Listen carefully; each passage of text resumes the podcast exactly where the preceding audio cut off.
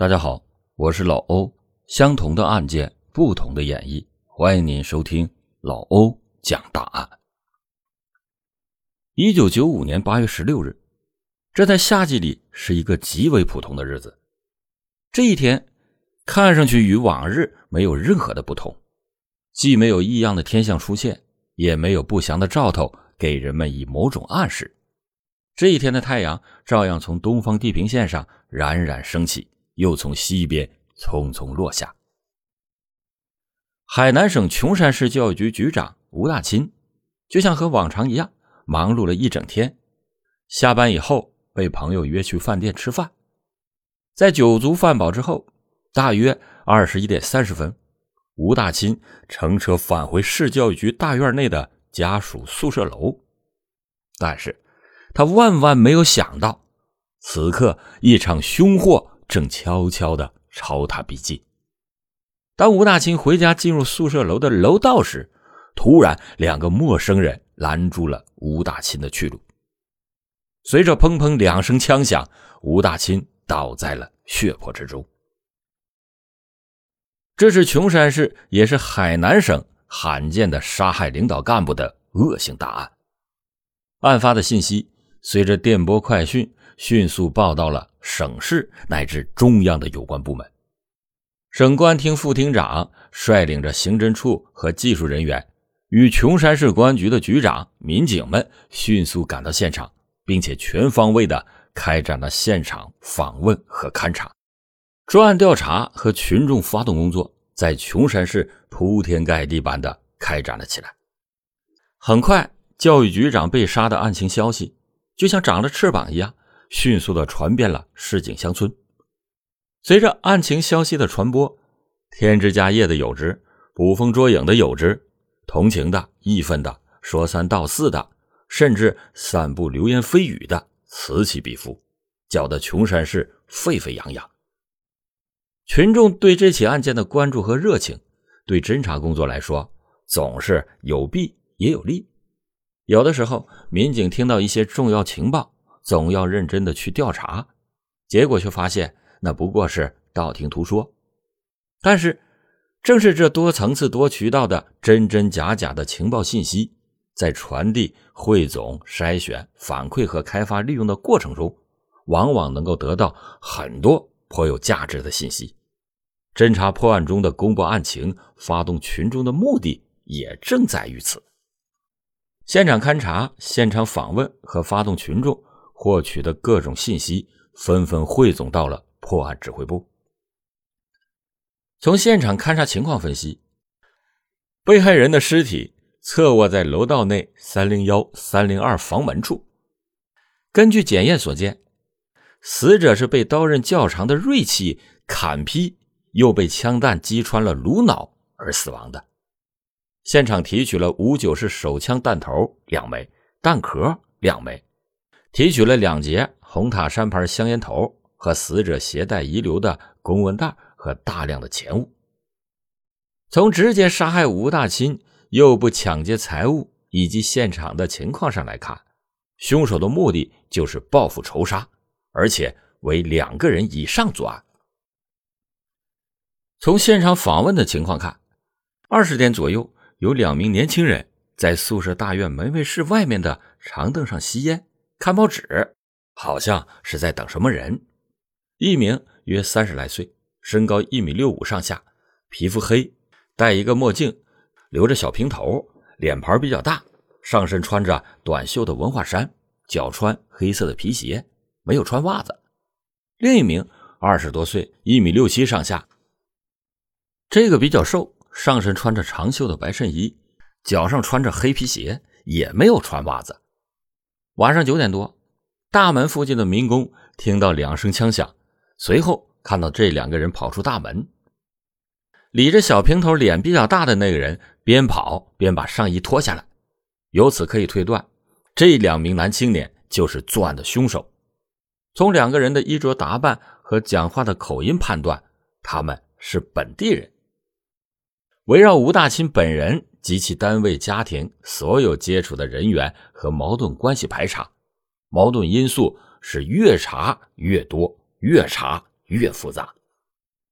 一是权力之争的矛盾。从调查中发现，吴大钦是一九九三年教育局换届以后当局长的，而原局长和副局长和吴大钦的矛盾十分的突出，在干部使用、人事安排调动、财务管理等涉及到权和利的问题上，矛盾到了不可调和的地步。局班子开会经常是吵架、拍桌子，甚至到了互相对骂、动武的程度。二是调转工作的矛盾。琼山市有中小学上百所，教职员工数千人，其中绝大部分教师工作在乡村。在这些人中，想调转工作到市区来的大有人在，而且是多方找关系、跑门路。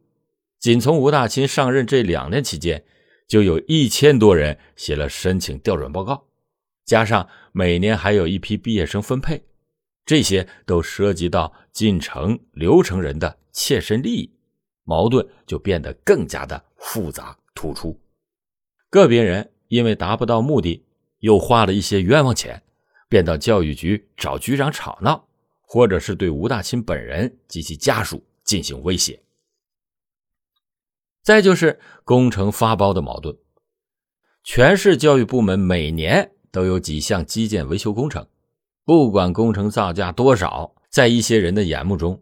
拿到工程，那就等于赚了钱；发包工程的也有钱花，因此，在围绕承包工程和发包工程，教育局内部和外部的各种矛盾十分的突出，而且往往表现为明争暗斗、尔虞我诈。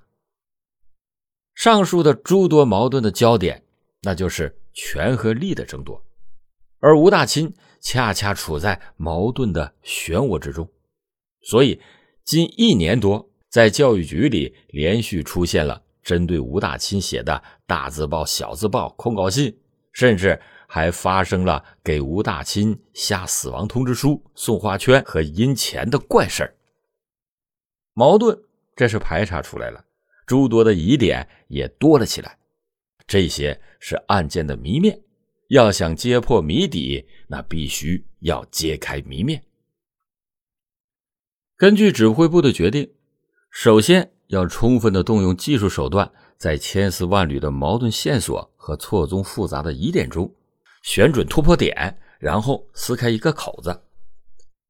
第一，要通过目击者的回忆口述，给这两名凶手画像，对犯罪嫌疑人的面貌特征进行描绘，制作成供排查通缉用的人头像。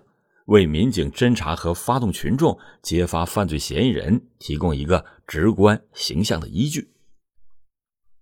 口述记忆画像技术，这是刑事侦查工作中常用的，也是比较高难的刑事侦查技术之一。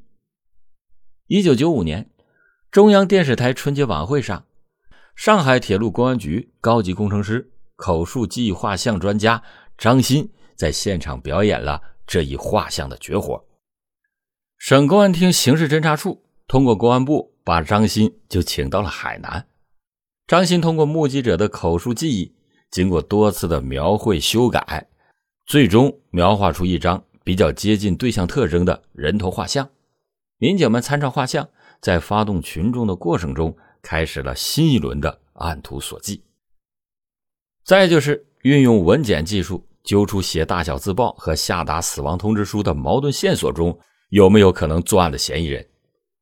侦查员把近两年来教育系统上千份的深调报告和涉及这一矛盾线索的当事人的档案资料提取了出来，送到了省公安厅刑侦处进行检验鉴定。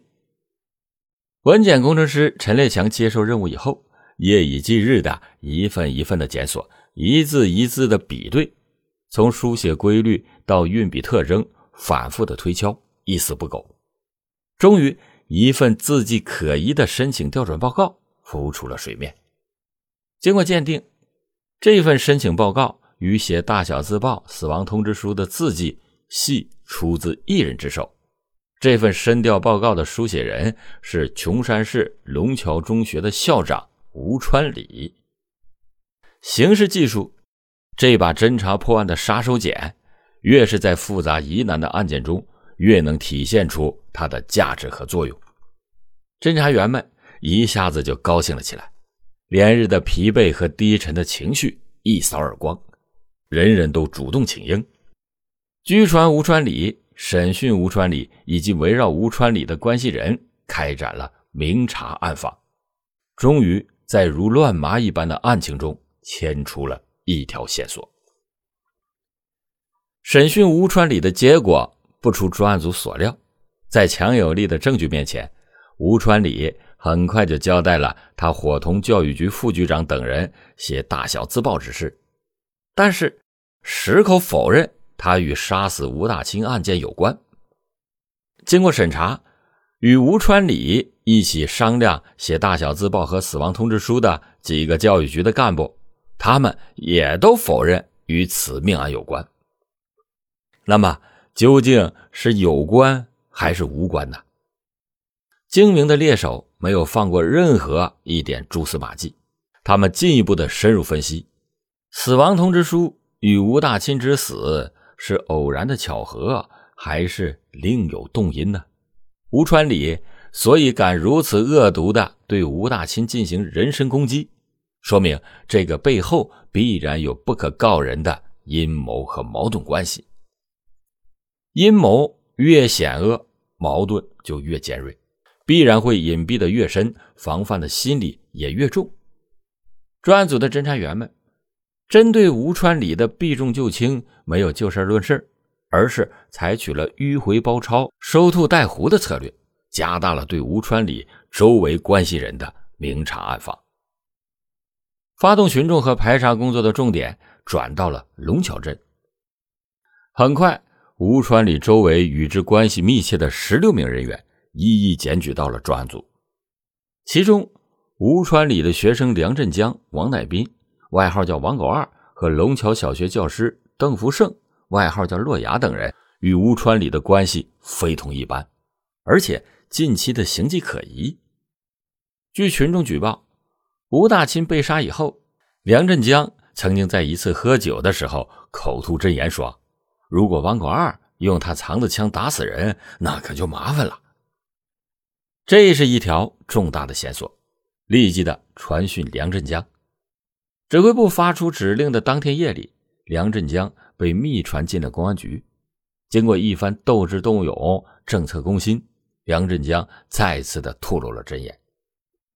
他说：“啊，一九九四年的下半年和一九九五年的五六月份。”吴川里找到了梁振江和王狗二，说他和吴大清有矛盾，让梁振江和王狗二两个人拿刀去教训一下吴大钦。梁振江和王狗二两个人就按照吴川里的旨意，曾经两次行动，结果都因为没有机会下手而没有达到目的。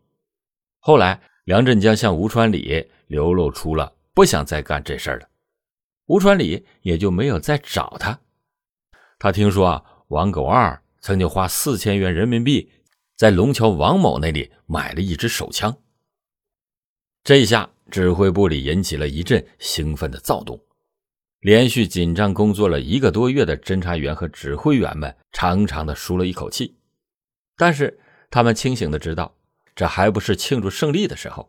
当务之急，必须是顺藤摸瓜，收网捉鳖，尽快的抓获重大嫌疑人王狗二。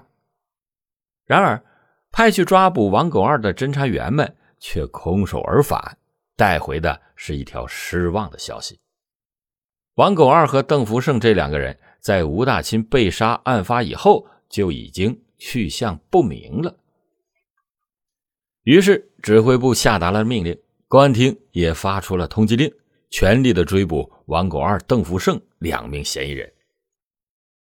十月五日，市公安局副局长。带领的追捕小组根据线索追踪到了临高县，在临高县公安局的协助下，查明了邓福胜果然来过临高，而且就在前一天，也就是十月四日，邓福胜才离开他女朋友的家里，现在不知道去向。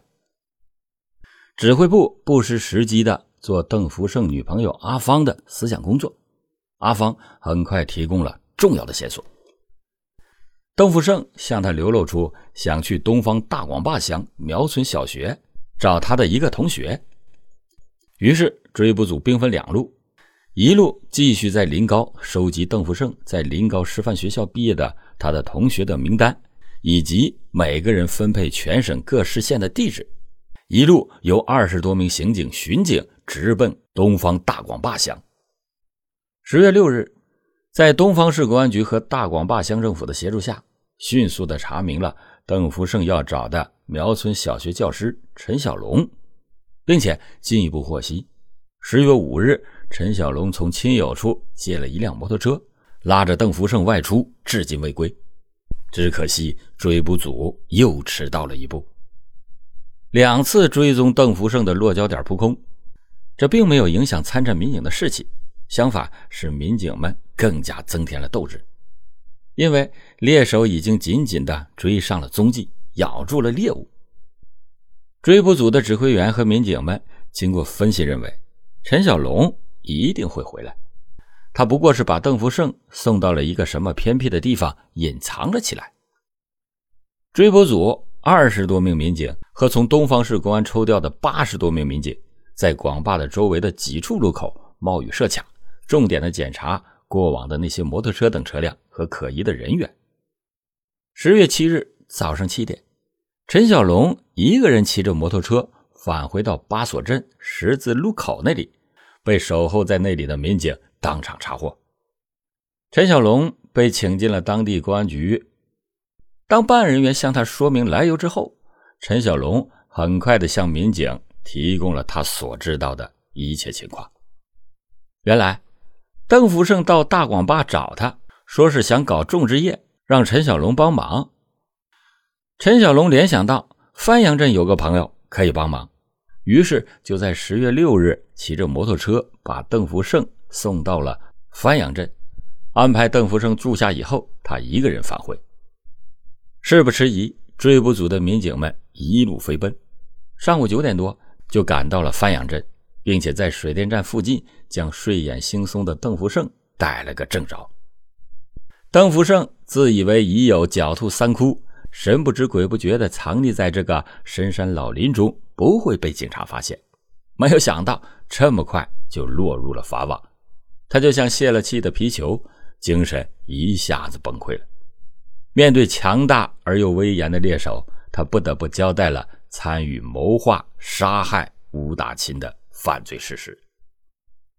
邓福胜是一九九四年初从临高师范学校毕业，分配到龙桥小学当教师的。由于和吴川礼工作在一起。邓福胜又常住在吴家，两个人的关系非常的密切。吴传礼和吴大钦有矛盾，几次写大小自报都是和邓福胜一起去张贴的。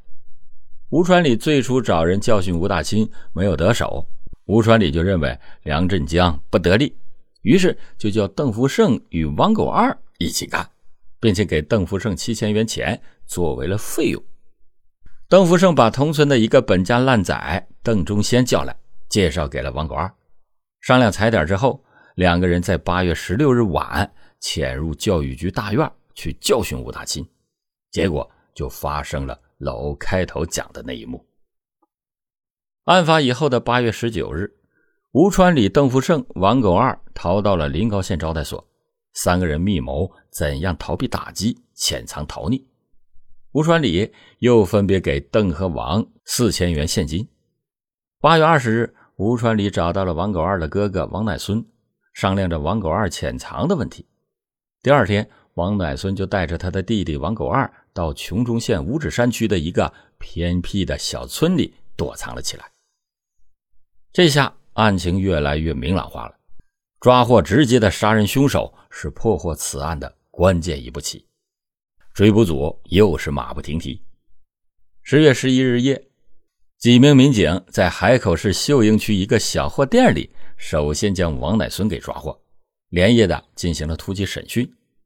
王乃孙交代，他的弟弟王狗二已经被送往琼中县长流水村一个叫王文如的亲戚家藏了起来。于是，指挥部就调集了精兵强将，进军琼中深山进行围剿。十二月十二日晚上，省厅刑侦处二十二名民警冒着热带风暴奔向了五指山。当天夜里十点钟，追捕队抵达琼中。在琼中县公安局的大力支持协助下，民警们冒着暴雨向目标进发。长流水村是五指山腹地的一个偏远的小山村，通村的山路崎岖难走，加上遇到暴风雨，河水猛涨，几处涵洞和小桥都被冲毁，民警们只好是弃车步行。凌晨两点钟，民警们终于在长流水村的山坡上的一处草窝里。把正在做着逍遥梦的王狗二生擒活捉。追捕组一边押解着王狗二返程，一边向指挥部报告这一个令人振奋的消息：杀手王狗二的归案，使专案工作取得了决定性的突破。经过审讯，王狗二不仅交代了他受吴川里、邓福胜指使，与邓中先共同作案，杀害了吴大钦。还供出了他作案用的一支五九式手枪，丢在了阜城镇培龙菜市场新建工地的一个水坑里。侦查员们立即的赶到藏枪的现场，起获了五九式手枪一支和子弹五发。经过技术鉴定，此枪正是杀害吴大钦的凶器。通过抓获的犯罪嫌疑人吴川礼、邓福胜、王狗二、王乃孙、梁振江等人的交代。这是一起有组织、有预谋的报复杀人案。案件的性质清楚了，那么犯罪的动机、杀人的原因是什么呢？也就是说，吴川礼为什么对吴大钦如此的仇恨？为什么接二连三的书写张贴大小字报、下死亡通知书，直至雇佣杀手杀害吴大钦呢？究竟是吴川礼一人所为，还是与人合谋？或者是受人指使呢？这案件背后的谜一定要揭开。省厅的领导和琼州市公安局的指挥员、侦查员们对案情经过反复深入的辨析之后，重新制定了突审吴传礼的方案。当吴传礼得知到邓福胜、王狗二、王乃孙等人被纷纷抓获以后，他的心理防线彻底的崩溃了，纸是包不住火的。他低头认罪。同时供出了令办案人员也感到震惊的幕后真凶。幕后的真凶竟然是时任琼山市副市长的吴正养。吴正养四十九岁，是琼山龙塘人，和吴川礼是同乡，又是本家。吴正养分管教育，吴川礼当然视其为靠山。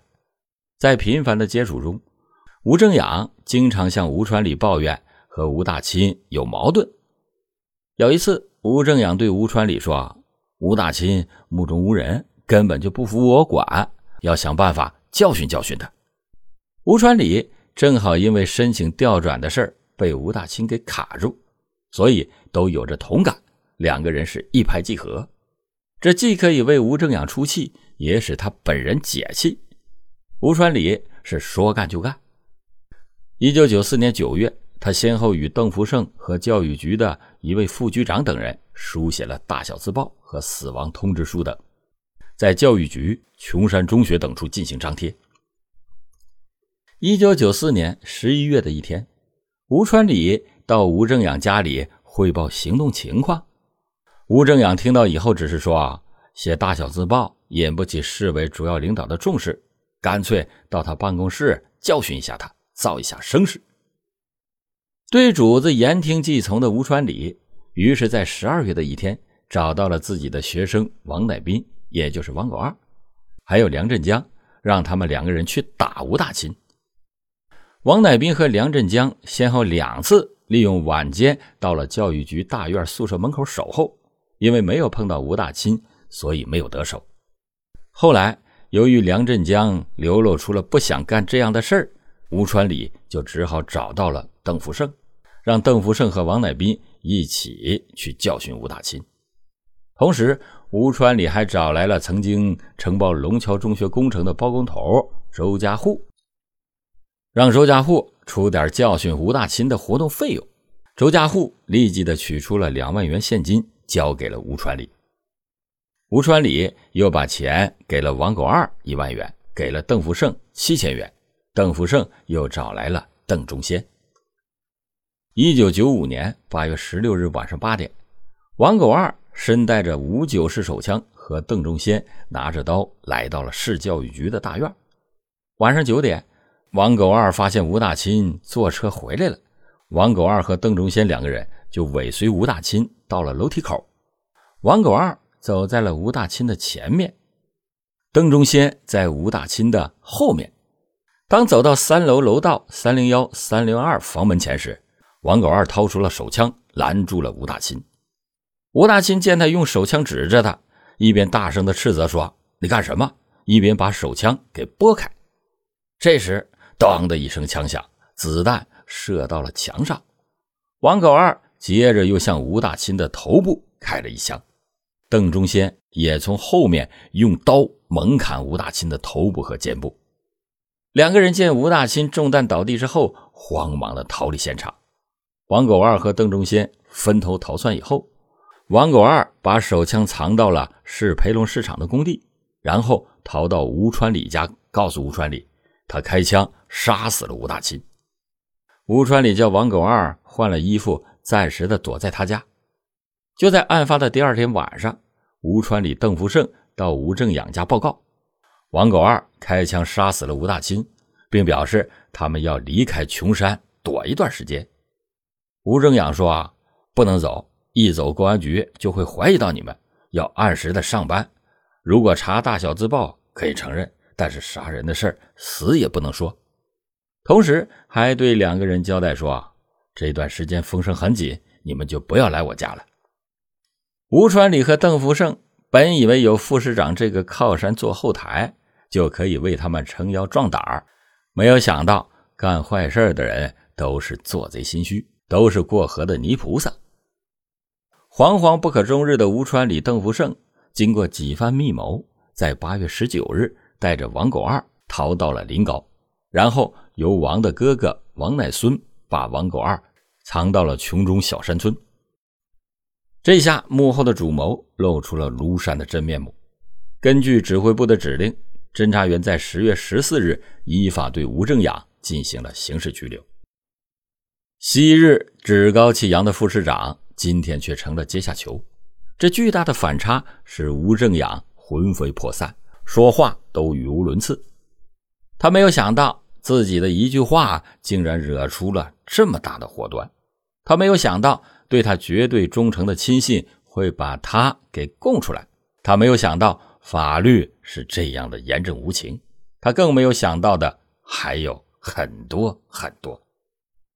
面对着正气凛然的公安民警和高悬的法律之剑，吴正阳低下了认罪的头，也流出了忏悔的泪，张开了千峰的嘴。他对自己所犯的罪行供认不讳。